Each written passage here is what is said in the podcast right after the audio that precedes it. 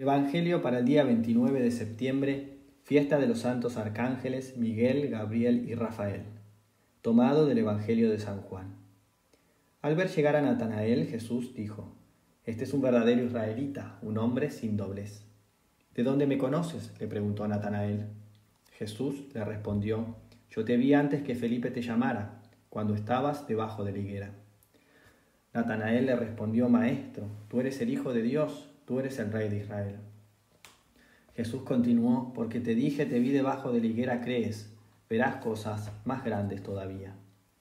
Y agregó, les aseguro que verán el cielo abierto y a los ángeles de Dios subir y bajar sobre el Hijo del Hombre.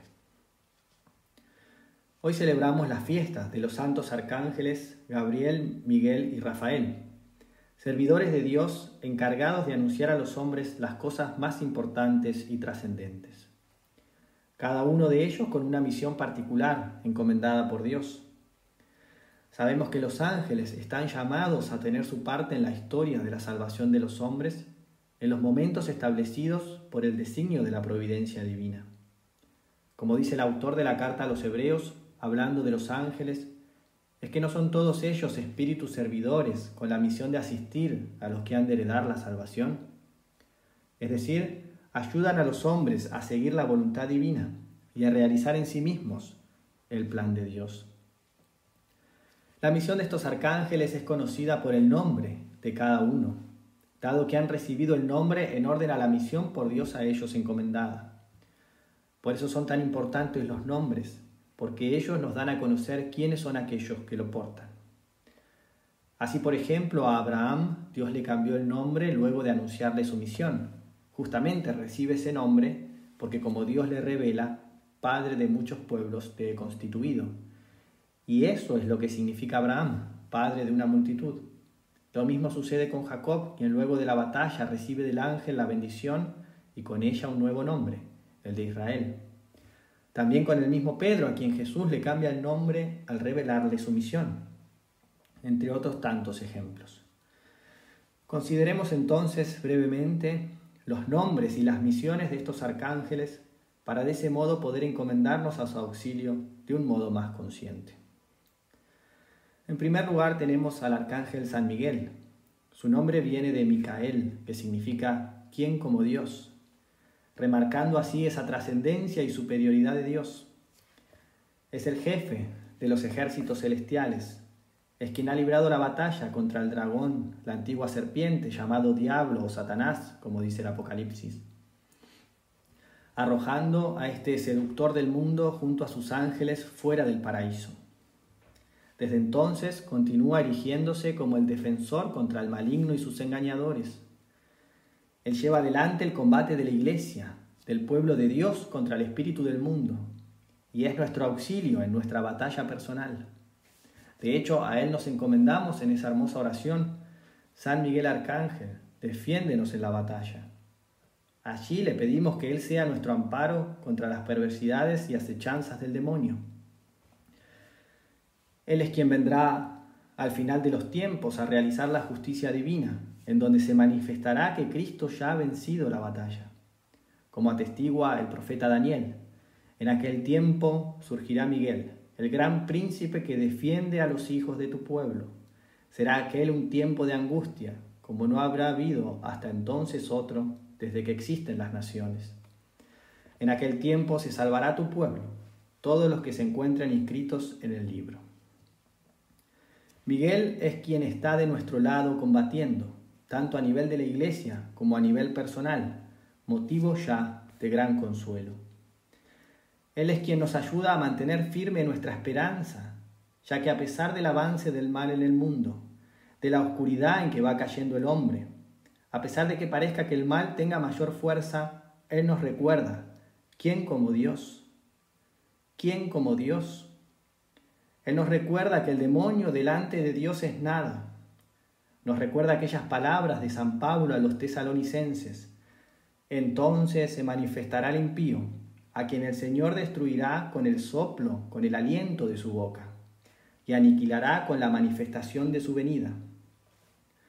Y por tanto nosotros en Cristo, unidos a Cristo, hemos también vencido la batalla.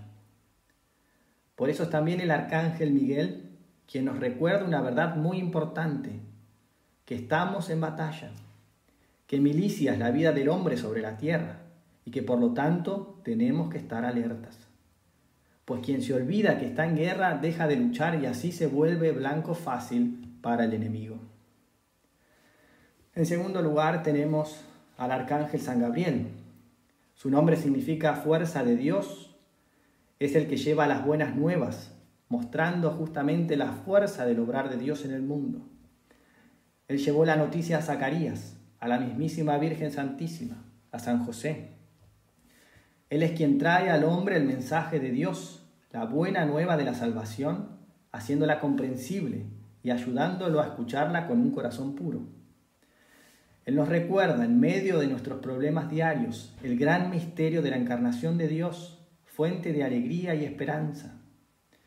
Él nos recuerda que lo más importante, lo que más necesitábamos para darle sentido a nuestra existencia, Dios ya lo ha hecho en Cristo Jesús.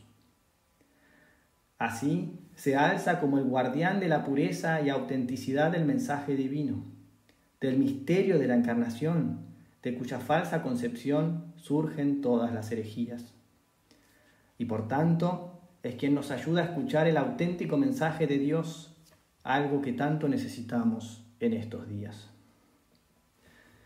En tercer lugar tenemos al arcángel San Rafael. Su nombre significa medicina de Dios. Enviado a Tobías para manifestarle el plan divino y ayudarlo a cumplirlo, y de esa manera traer consuelo y paz tanto a la familia de Tobías como a la familia de Raúl. El arcángel Rafael es quien nos viene a consolar con la medicina de Dios y a guiar en nuestro peregrinar como lo hizo con Tobías. Él nos recuerda por un lado que somos peregrinos, fiadores, que como dice la carta a los hebreos, no tenemos acá ciudad permanente, sino que andamos en busca de la futura. Pero por otro lado es quien nos muestra el camino seguro y nos ayuda de ese modo a no equivocarnos de rumbo.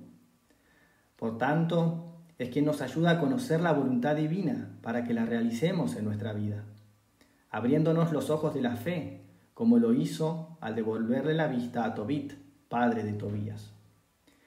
De este modo nos da consuelo, pues solo quien busca llevar a cabo la voluntad de Dios en su vida es quien obtiene paz y consuelo. Él, Rafael, es quien viene a curar nuestras heridas y a animarnos para que sigamos adelante. Por eso encomendémonos a menudo a estos poderosos arcángeles, a Miguel, para que nos ayude y defienda en la lucha, y para que nos recuerde que unidos a Cristo, permaneciendo unidos a Él, hemos vencido también nosotros.